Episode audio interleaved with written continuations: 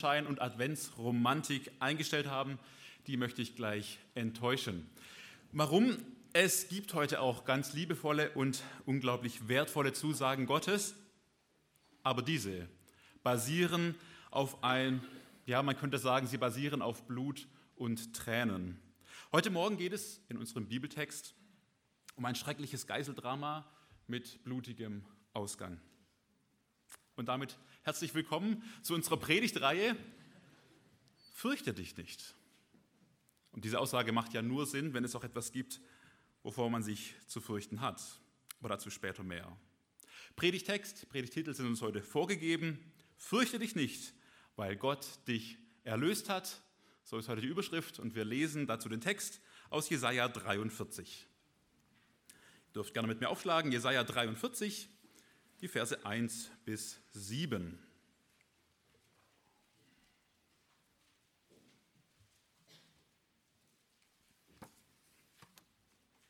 Jesaja 43 und ich lese vor ab Vers 1. Aber jetzt, so spricht der Herr, der dich geschaffen, Jakob, und der dich gebildet hat, Israel. Fürchte dich nicht, denn ich habe dich erlöst. Ich habe dich bei deinem Namen gerufen, du bist mein. Wenn du durchs Wasser gehst, ich bin bei dir, und durch Ströme, sie werden dich nicht überfluten. Wenn du durchs Feuer gehst, wirst du nicht versenkt werden, und die Flamme wird dich nicht verbrennen. Denn ich bin der Herr dein Gott, ich, der Heilige Israels, dein Retter. Ich gebe Ägypten als Lösegeld für dich, Kusch und Seba an deiner Stelle. Weil du teuer bist in meinen Augen und wertvoll bist und ich dich lieb habe, so gebe ich Menschen hin an deiner Stelle, und Völkerschaften anstelle deines Lebens. Fürchte dich nicht, denn ich bin mit dir. Vom Sonnenaufgang her werde ich deine Nachkommen bringen und vom Sonnenuntergang her werde ich dich sammeln. Ich werde zum Norden sagen, gib her, und zum Süden halte nicht zurück. Bringe meine Söhne von fern her und meine Töchter vom Ende der Erde. Jeden, der mit meinem Namen genannt ist und den ich zu meiner Ehre geschaffen, den ich gebildet, ja gemacht habe. Soweit der Bibeltext. Bevor wir einsteigen können, möchte ich zwei Vorbemerkungen machen. Erstens, ich werde den Text heute nicht vollständig auslegen können, denn ich habe eine Vorgabe, auch auf das spezielle Thema in diesem Text zu achten und äh, umschiffe deswegen einiges, vor allem auch, weil es dazu dann eine andere Predigtreihe noch gibt, zum Beispiel in zwei Wochen, fürchte dich nicht, denn ich bin mit dir. Deswegen darf ich Vers 2 gar nicht so genau anschauen. Muss man aufpassen, dass man nicht im Nachredner dann da in die Parade fährt. Okay, und zweitens, zweiter Punkt der Vorrede. Beim ersten Lesen kam mir sofort die Frage, darf ich diesen Text jetzt eigentlich so direkt auf mich beziehen?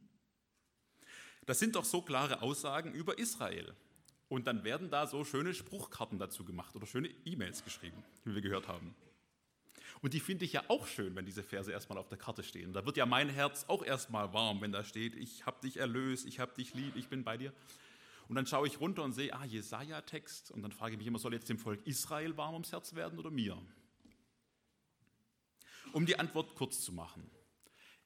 Ich glaube, dass Israel als Volk immer noch eine Zukunft hat und nicht durch die Gemeinde ersetzt wurde.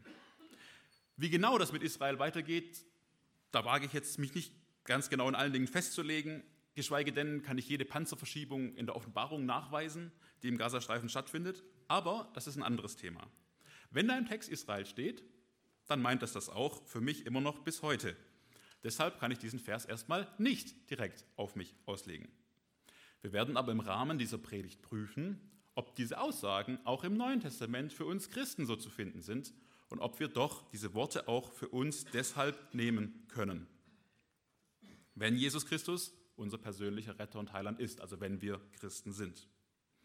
So, das einfach als kleiner Punkt der Vorrede dass ihr da gleich mit mir auf den Text auch äh, gedanklich euch einlassen könnt, falls euch auch gleich diese Frage kam. Also erster Punkt, wir fokussieren uns vor allem auf eine Aussage des Textes und der zweite Punkt, wir müssen prüfen, was wir auch für uns hier ganz persönlich nehmen können. So, nun zum Thema, fürchte dich nicht, weil Gott dich erlöst hat. Fürchte dich nicht, weil Gott dich erlöst hat. Und dazu müssen wir zwei Fragen klären. Die erste, was heißt eigentlich, Gott hat mich erlöst? Und die zweite, warum soll ich mich deshalb jetzt nicht mehr fürchten? Wir müssen uns vor allem die erste Frage intensiv anschauen, weil ich glaube, dass dann die zweite, warum wir uns nicht mehr zu fürchten brauchen, relativ logisch zu beantworten ist. Also die erste Frage zunächst, was heißt es? Gott hat uns erlöst. Und jetzt gehen wir dann auch gleich in den Text hinein. Wir haben aufgeschlagen Jesaja. Jesaja, da befinden wir uns erstmal so im 8., 7. Jahrhundert vor Christus. Die Zeit der Könige Usia, Jotam, Ahas, Hiskia. So ist es uns ganz detailliert auch angegeben. In dieser Zeit wurde der Prophet Jesaja von Gott berufen. Er bekam Botschaften von Gott und die sollte er adressiert und teilweise sehr gezielt weitergeben. Manche Botschaften von Jesaja gehen auch an andere Völker, aber im Wesentlichen spricht er auch Juda als Volk an. Eigentlich spricht er hauptsächlich zu den Leuten in Jerusalem. Er war wahrscheinlich Stadtmensch, lebte dort, wirkte auch unter den Königen, unter den Vornehmen. Er hatte Zutritt, entweder aus familiären oder beruflichen Gründen. Und als Stadtmensch können wir uns auch vielleicht mit ihm identifizieren. Seine Botschaften, die er von Gott bekam, waren erstmal größtenteils Gericht. Gericht über die Völker, aber auch Gericht über die Juden, Gericht über das Volk Israel. Die assyrische Bedrohung, die erlebte er live mit. Das Nordreich wurde komplett überrollt. Und viele weitere Gerichtsworte finden wir in den Kapiteln 1 bis 39.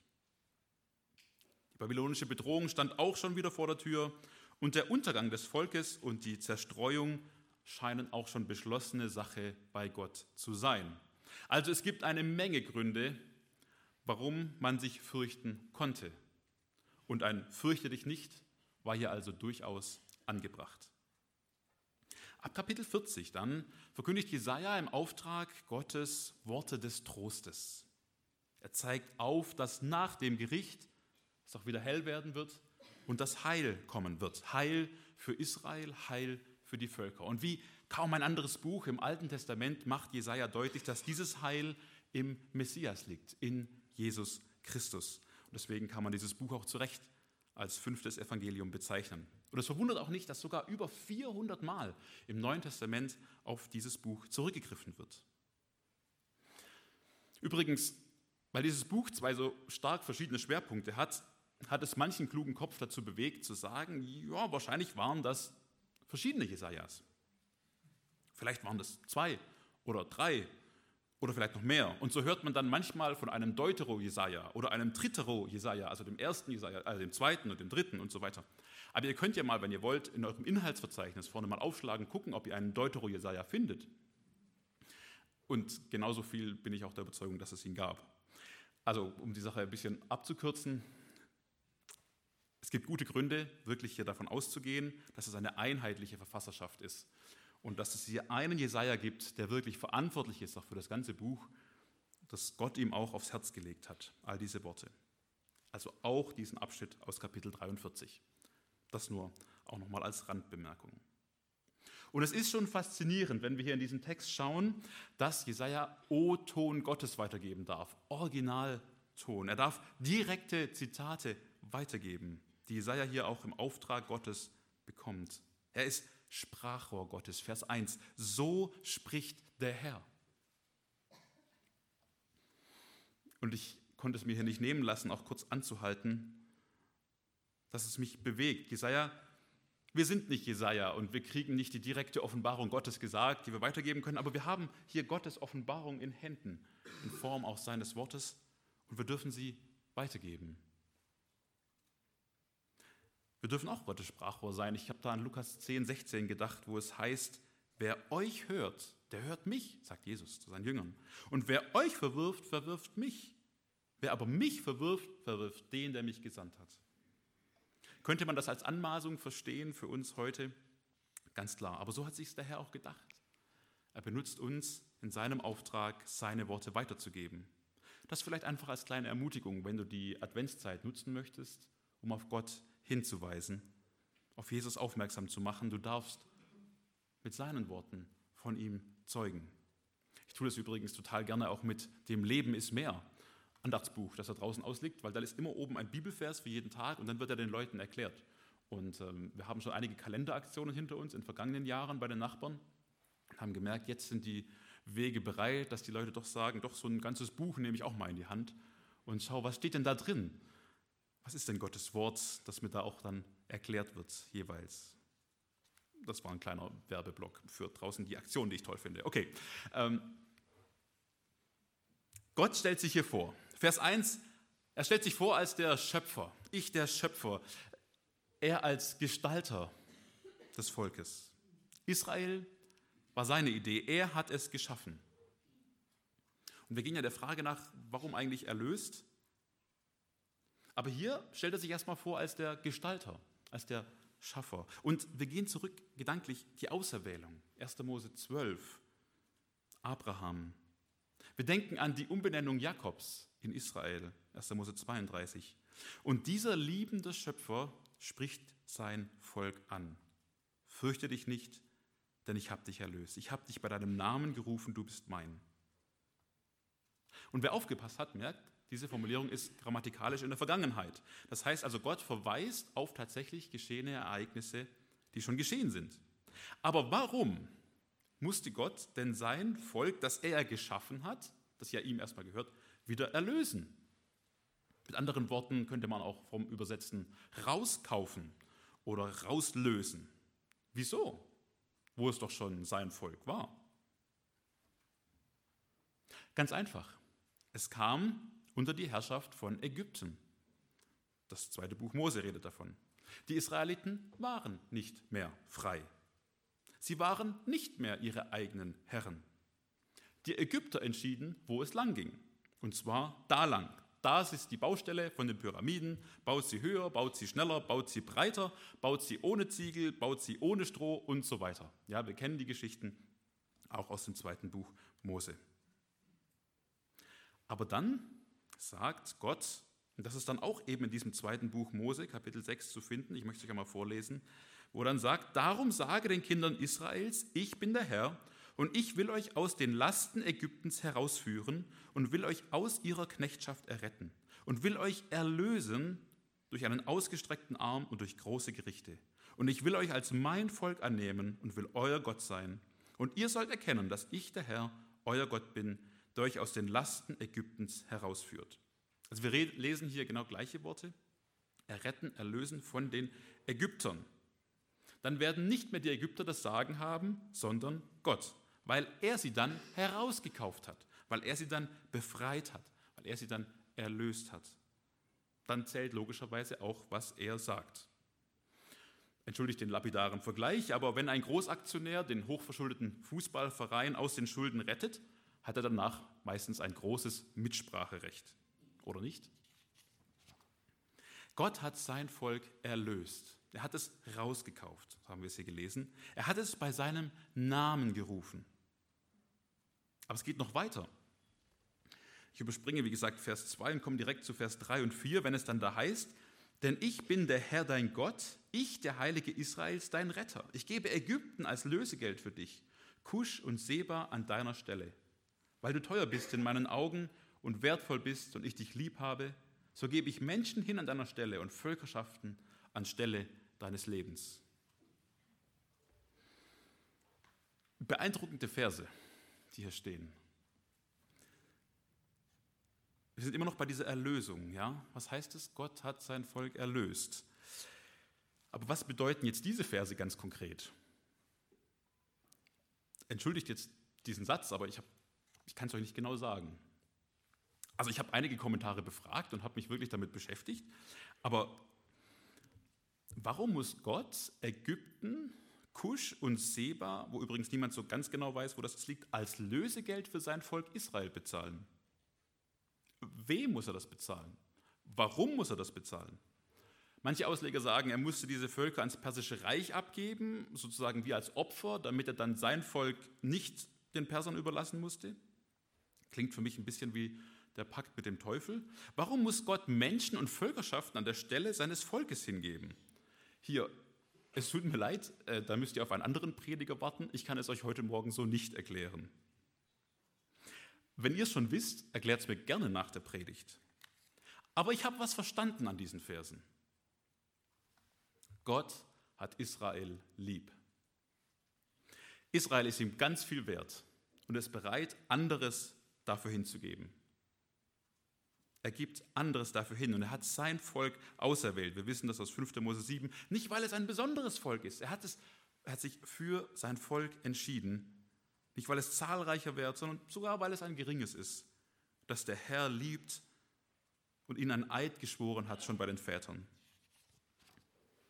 Israel ist was ganz Besonderes und was ganz Geliebtes. Das habe ich an diesen Versen verstanden. Es ist ihm ganz, ganz viel wert. Und Gott hat sich dafür entschieden. Liebe ist also kein Gefühl, sondern hier auch eine Entscheidung. Eine Entscheidung Gottes, in diesem Fall für Israel.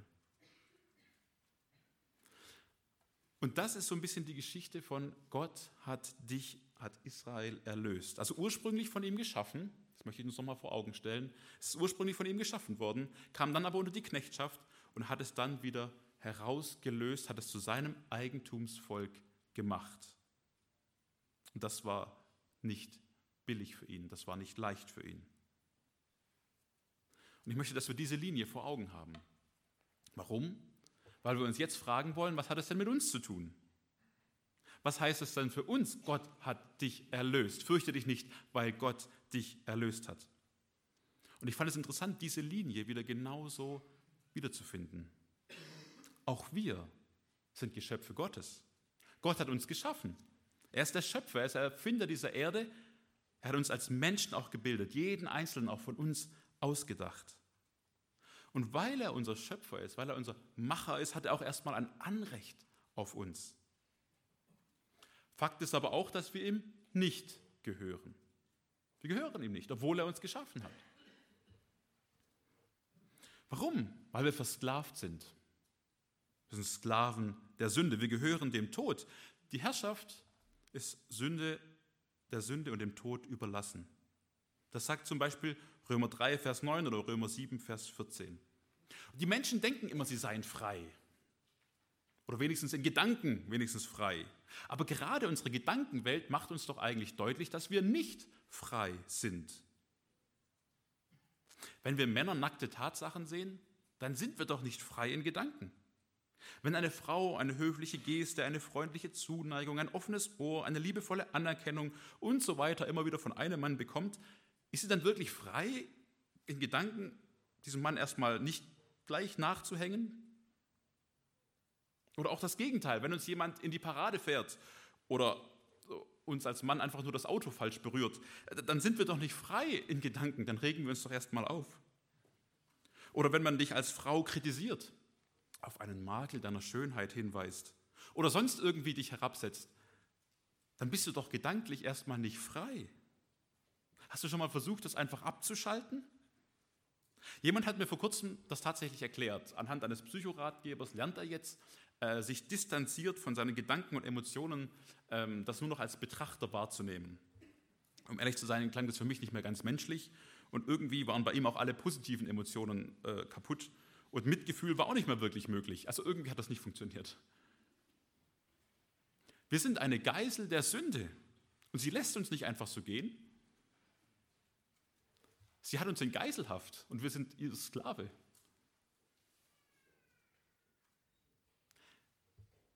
es bräuchte einen Geiselaustausch. Darauf würde sie sich einlassen. Und ich bin nochmal beim Nachgoogeln darauf gestoßen, dass es am 23. März diesen Jahres tatsächlich passiert ist. Ich weiß nicht, ob ihr das noch in Erinnerung habt. Ich glaube, es wurde auch schon mal hier erwähnt. Ein bewaffneter Roudan Lactim, Entschuldigung, hat einen Supermarkt im südfranzösischen Trepp gestürmt. Er hat schon einige Menschen getötet gehabt, hatte schon einen Polizist verwundet und er verschanzte sich mit Geiseln eben in diesem Supermarkt. Laut Augenzeugen war der Attentäter mit Messern, Schusswaffen und Handgranaten bewaffnet. Einigen gelang noch die Flucht, aber er schoss den Fleischverkäufer, noch einen weiteren Menschen. Und dann gab es noch eine letzte verbliebene Geisel, eine Frau. Und ein 44-jähriger Oberstleutnant, also ein Polizist, bot sich dann als Austausch für diese letzte verbliebene Geisel an. Der Attentäter lässt sich darauf ein, er lässt die Frau gehen und gegen Mittag schießt er dann auf diesen Polizisten, lässt ihm die Nerven durchgehen Und der Polizist erliegt den schweren Verletzungen am darauffolgenden Morgen. Und ich habe mich gefragt, wie geht es jetzt wohl dieser Frau, für die sich der Polizist eingetauscht hat? Wie würde es dir gehen, wenn sich jemand für dich als Geisel eintauschen lässt? Wenn dich jemand erlöst aus der Macht des Geiselnehmers? Wir als Menschen sind in Geiselhaft. Aber Gott bietet seinen Sohn als Austausch an. Leben für Leben. Und Jesus Christus hat sich bereit erklärt. Er hat sich dem Geiselnehmer ausgeliefert, obwohl er schon um die blutige Willkür wusste, die mit ihm getrieben wird. Und wir, wir konnten abhauen. In Sicherheit. Ist uns das noch bewusst? Haben wir das so realisiert? Für mich hat sich dieses Bild hier neu aufgetan, weil es eben heißt, dass Gott anderes hergibt, Kusch und Seba, Menschen anstelle für sein Volk. Und ich fand das total spannend, so mal Matthäus 20, 28 zu lesen, wenn es dann nämlich heißt, gleich wie der Sohn des Menschen nicht gekommen ist, um bedient zu werden, sondern um zu dienen und sein Leben zu geben als Lösegeld für viele. Klang für mich auch wieder nach einer Geiselnahme an. Er war der Geiselaustausch. Und schlagen wir mal gemeinsam auf Titus 2, 14. Titus Brief, Kapitel 2, Vers 14. Die ganzen T-Briefe sind ja zusammen. Und dann kommt hinten der Titusbrief, Titus 2, Vers 14.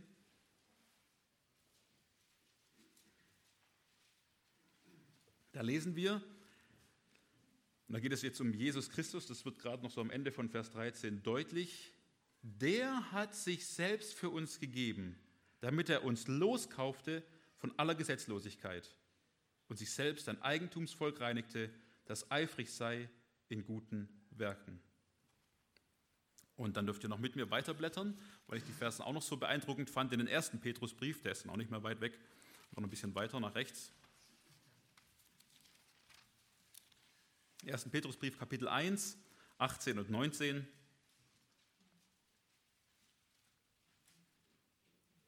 Denn ihr wisst, das gilt jetzt an die Christen, dass ihr nicht mit vergänglichen Dingen, mit Silber oder Gold erlöst worden seid von eurem eitlen, von den Vätern überlieferten Wandel, sondern mit dem kostbaren Blut Christi als eines Lammes ohne Fehler und ohne Flecken. Ich lese es euch nochmal vor aus der neuen Genfer Übersetzung.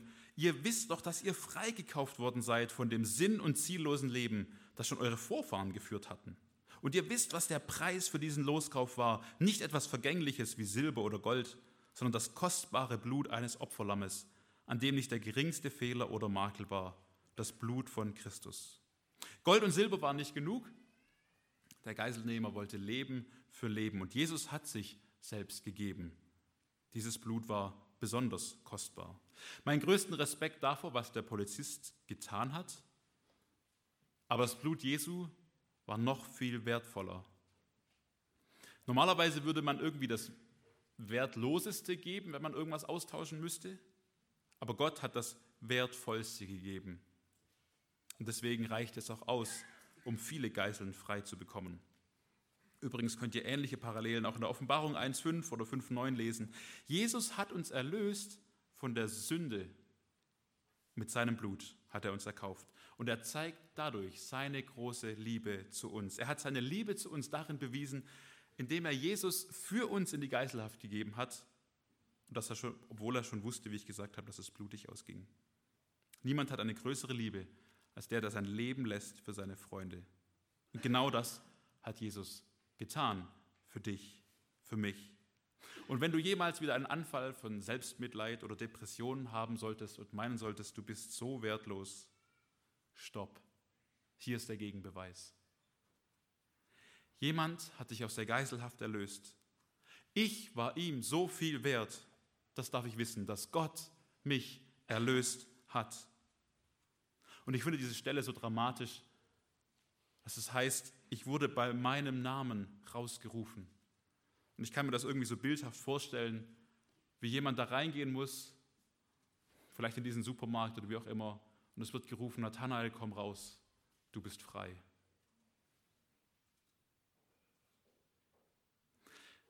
Was heißt es, Gott hat mich erlöst? Das ist unsere Frage gerade, an der ich jetzt relativ lange schon rummache. Ich wollte erst mal zeigen, wie Israel erlöst wurde, als geschaffenes Volk, doch wieder versklavt, aber dann freigegeben, freigekauft durch Gott. Und genauso eben auch bei uns. Ich war als Mensch in der Geiselhaft der Sünde. Ich musste ihr gehorchen, mein Leben war dem Tode geweiht. Aber er hat seinen kostbaren Sohn zum Austausch angeboten. Jesus gab sich an meiner Stelle. Dadurch bin ich frei und nicht mehr dem Tode, sondern dem Leben und damit Gott selbst geweiht. Das heißt es für mich, Gott hat mich erlöst. Gilt das jetzt pauschal allen Menschen? Ja, erstmal schon. Davon bin ich überzeugt. Das Auslöseangebot gilt erstmal allen Menschen. Das Angebot. Aber auslösen lassen müssen sie sich selbst. Manchen Menschen scheint es darin irgendwie gut zu gehen. Oder sie realisieren das gar nicht, wo sie eigentlich drin sind. Aber jeder, der erkennt, ich bin in der Sünde gefangen, ich bin ein Sklave, ich bin ein Geisel der Sünde, ich bin meiner Natur ausgeliefert, ich kann gar nicht anders, der darf sich mit einem Gebet an Jesus wenden und dieses Auslöseangebot für sich ganz persönlich in Anspruch nehmen. Jesus hat sich schon gegeben. Die Frage ist nur, ob wir uns darauf berufen wollen und die Freiheit in Christus in Anspruch nehmen. Fürchte dich nicht, weil Gott dich erlöst hat. So heißt unser Thema heute Morgen und ich hoffe, dass wir ein bisschen verstehen konnten, was es heißt, Gott hat mich erlöst. Und ich wünsche mir, dass wir das ganz neu verstehen und uns ganz neu darüber freuen, dankbar sein dürfen, auch in dieser Adventszeit, weil Gott gekommen ist, um sich eben auch für den Geiselaustausch zu geben. Aber jetzt kommen wir noch zu der zweiten Frage und ich hoffe, ihr könnt, seid ihr hier so ganz bei mir. Wenn es da dann nämlich heißt, fürchte dich nicht. Was heißt denn das? Warum jetzt? Wie in diesem Kontext? Also zunächst haben wir gesehen, das Volk Israel hatte jede Menge Gründe, warum sie sich fürchten mussten. Ja, ähm, viele übermächtigen Völker haben es bedroht. Der Untergang stand quasi schon bevor. Und da sagt Gott, fürchte dich nicht, ich habe dich erlöst. Ich habe dich bei deinem Namen gerufen, du bist mein. Sie sind Gottes Eigentum und damit auch Gottes Problem, wenn man so sagen darf. Gott macht sich macht ihre Probleme zu seinen Problemen. Er macht ihre Anliegen zu seinen Anliegen, weil sie sind jetzt sein Eigentum. Er muss sich darum kümmern. Du musst dich auch um dein Auto kümmern. Und wenn es ein Problem hat, ist es auch dein Problem. Er hat sie zu seiner Ehre geschaffen und er möchte sich an ihnen als großer und souveräner Gott erweisen. Und was ist mit uns? Auch zu uns sagt Gott, fürchte dich nicht, denn ich habe dich erlöst. Wenn man die Aussage mal rumdreht, nur so kurz, dann versteht man sie, finde ich, fast noch besser. Man könnte nämlich auch sagen, fürchte dich, denn du bist in Geiselhaft. Was für eine Aussage ist denn das? Das ist doch logisch, dass ich mich da fürchte. Und umgekehrt ist es doch genauso logisch, oder? Fürchte dich nicht, denn Gott hat dich erlöst. Du bist Gottes Eigentum. Er hat dich erkauft. Du bist in Sicherheit. Du bist in seinen liebevollen Händen. Übrigens hat er nicht einfach nur das Lösegeld bezahlt und überlässt dich jetzt deinem Schicksal, schönes Leben, irgendwie so, tschüss. Nein, er wüsste, dass danach die nächste Geiselnahme schon wieder vorprogrammiert wäre. Wir sollen uns nicht wieder Sklaven von, Sünden, äh, von Menschen machen lassen und so weiter. So ist zum Beispiel auch 1. Korinther 7, warnt da explizit davor. Und deswegen hat er sich das sehr gut überlegt, dass er sagt, wir Christen gehören jetzt zu Gott. Wir sind sein Volk, sein Eigentum. So haben wir es ja auch vorher gelesen in Titus 2. Er kaufte uns los und er kaufte sich selbst ein Eigentumsvolk, das eifrig sei in guten Werken. Wir sind um einen Preis erkauft worden und wir sollen es Gott verherrlichen. Wir gehören zu Gott, wir dürfen unser Leben für ihn einsetzen, wir dürfen ihn ehren. Das ist ein Vorrecht. Aber wir sind ja bei dieser Aussage, fürchte dich nicht, weil Gott dich erlöst hat. Fürchte dich nicht, weil du Gott gehörst. Und wir dürfen das ganz neu erkennen. Ich bin Gottes Eigentum. Und meine Probleme sind auch seine Probleme. Und er nimmt sich meiner an. Er hat mich zu seiner Ehre geschaffen. Und er möchte sich an mir als großer und souveräner Gott erweisen. Das bedeutet nicht, dass alle Probleme einfach so verschwinden. Vielleicht bedeutet es sogar das Gegenteil. Dass Gott auch Probleme zulässt, aber sich gerade darin als mächtig erweist, wie er mir beisteht, wie er mich durchträgt. Psalm 23, den wir alle kennen und schätzen, sagt genau das. Ich wandere durch das Tal des Todesschatten, aber fürchte da kein Unglück, denn du bist bei mir. Gott ist da gerade auch in Problemen. Und vier Psalme später, Psalm 27, schreibt dann David, der Herr ist mein Licht und mein Heil, vor wem sollte ich mich fürchten? Der Herr ist meines Lebens Zuflucht, meine Lebenskraft, vor wem sollte ich erschrecken? Gott ist für mich, Gott ist meine Lebenskraft, ich brauche mich nicht zu fürchten. Aber wer dann Psalm 27 weiterliest, wird auch feststellen, dass das kein Selbstläufer für David war. Er musste sich immer wieder daran erinnern, es immer wieder in sein Bewusstsein rufen.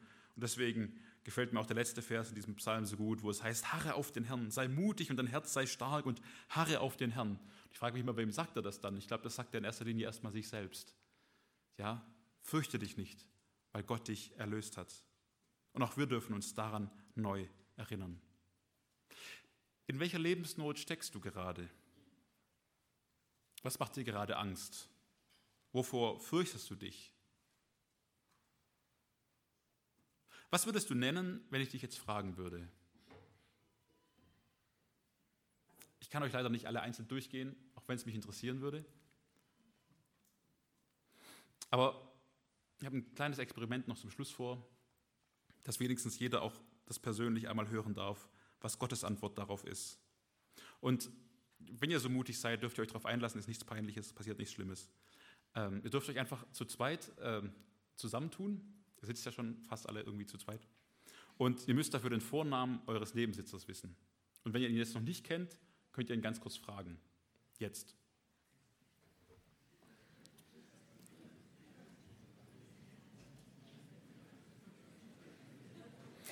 Okay, nur den Vornamen. Stopp, stopp, stopp. Das ist wie in der Schulklasse, ich kenne das. Und ich fand das so faszinierend, das für mich selbst zu sehen. Fürchte dich nicht, Nathanael, denn ich habe dich erlöst. Ich habe dich, Nathanael, bei deinem Namen gerufen, du bist mein. Und ich möchte euch einladen, das einfach eurem Nachbarn zu sagen. Also die Klammer da mit Vorname, da müsst ihr dann was einsetzen. Ihr sollt nicht Vorname zum anderen sagen. Nur sicherheitshalber. Und ich möchte euch einfach, wenn ihr es möchtet, ihr könnt es auch einfach ignorieren, ist gleich vorbei, aber wenn ihr es möchtet, sagt das doch eurem Nachbarn einfach einmal zu.